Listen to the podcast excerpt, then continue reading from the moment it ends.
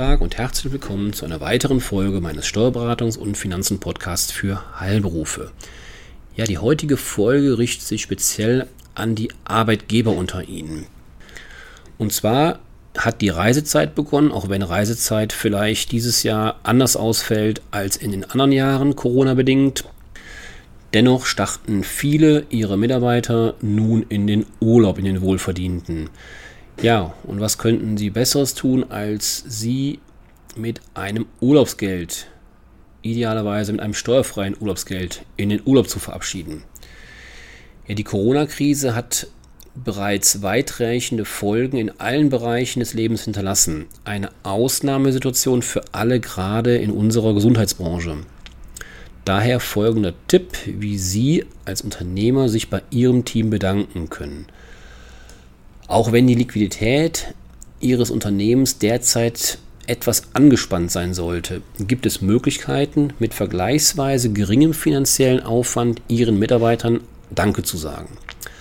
Eine davon ist die pauschal besteuerte Erholungsbeihilfe, auch, das ist etwas griffiger, steuerfreies Urlaubsgeld genannt.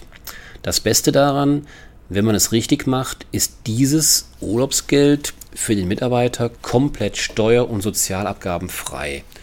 Für den Arbeitgeber wiederum fällt eine Besteuerung der Beihilfe an. Pauschal sind das 25 Prozent zuzüglich Solidaritätszuschlag und gegebenenfalls anfallender Kirchensteuer. Ja, unabhängig vom eventuell gezahlten Urlaubsgeld darf der Arbeitgeber seinem Mitarbeiter eine Erholungsbeihilfe in Höhe von derzeit 156 Euro pro Jahr zukommen lassen. Ist der Mitarbeiter verheiratet, kommen noch einmal 104 Euro für den Ehegatten hinzu und weitere 52 Euro für jedes steuerlich berücksichtigungsfähige Kind. Für eine Familie mit zwei Kindern bedeutet das immerhin jährlich zusätzlich 364 Euro. Und das für den Mitarbeiter absolut steuer- und Sozialabgaben frei. Wie gesagt, lediglich der Arbeitgeber muss die Erholungsbeihilfe, das Urlaubsgeld mit 25% zuzüglich Solidaritätszuschlag und gegebenenfalls Kirchensteuer pauschal lohnbesteuern. Sozialversicherungsbeiträge fallen aber auch für den Arbeitgeber nicht an. Eine einzige Bedingung stellt diese Regelung. Es muss sichergestellt sein, dass das Geld für Erholungszwecke verwendet wurde. Die Zahlung der Erholungsbeihilfe muss daher in einem zeitlichen Zusammenhang mit dem Urlaub des Mitarbeiters stehen. Ja, sie sollte deshalb nicht länger als drei Monate vor oder nach dem Erholungsurlaub liegen. Ob der Mitarbeiter seinen Urlaub zu Hause oder an einem anderen Ort verbringt, spielt da keine Rolle. Die Beträge für die Urlaubsbeihilfen sind Jahreshöchstbeträge. Das bedeutet, dass sie pro Jahr nicht überschritten werden dürfen. Andersherum bedeutet das aber auch, dass der zulässige Maximalbetrag aufgeteilt werden kann, beispielsweise hälftig für den Sommer- und Winterurlaub. Das Gesagte betrifft übrigens nicht nur ihre Vollzeitbeschäftigten, denn die Erholungsbeihilfe ist auch bei Minijobbern möglich.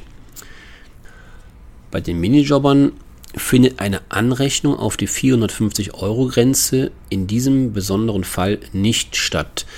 Dadurch kann beispielsweise eine verheiratete Minijobberin mit zwei Kindern in einem Monat 814 Euro erhalten.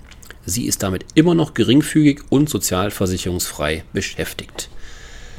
Zum Abschluss noch ein Tipp an dieser Stelle und zwar, Sie werden es mittlerweile wissen, gerade in der steuerlichen Materie gibt es eine Grundlage, einen Grundsatz und zwar, Sie müssen dokumentieren. Es gibt diesen Spruch, den kennen die Buchhalter, und zwar keine Buchung ohne Beleg.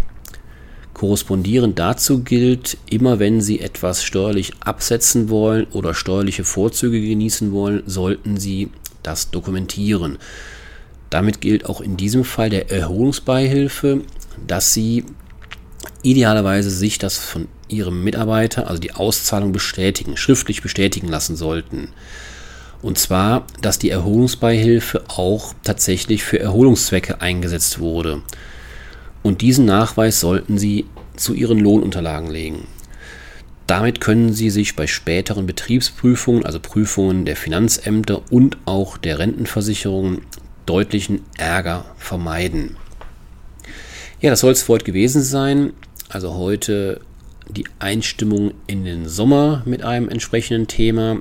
Ich wünsche Ihnen eine schöne Zeit und bis zum nächsten Mal. Tschüss.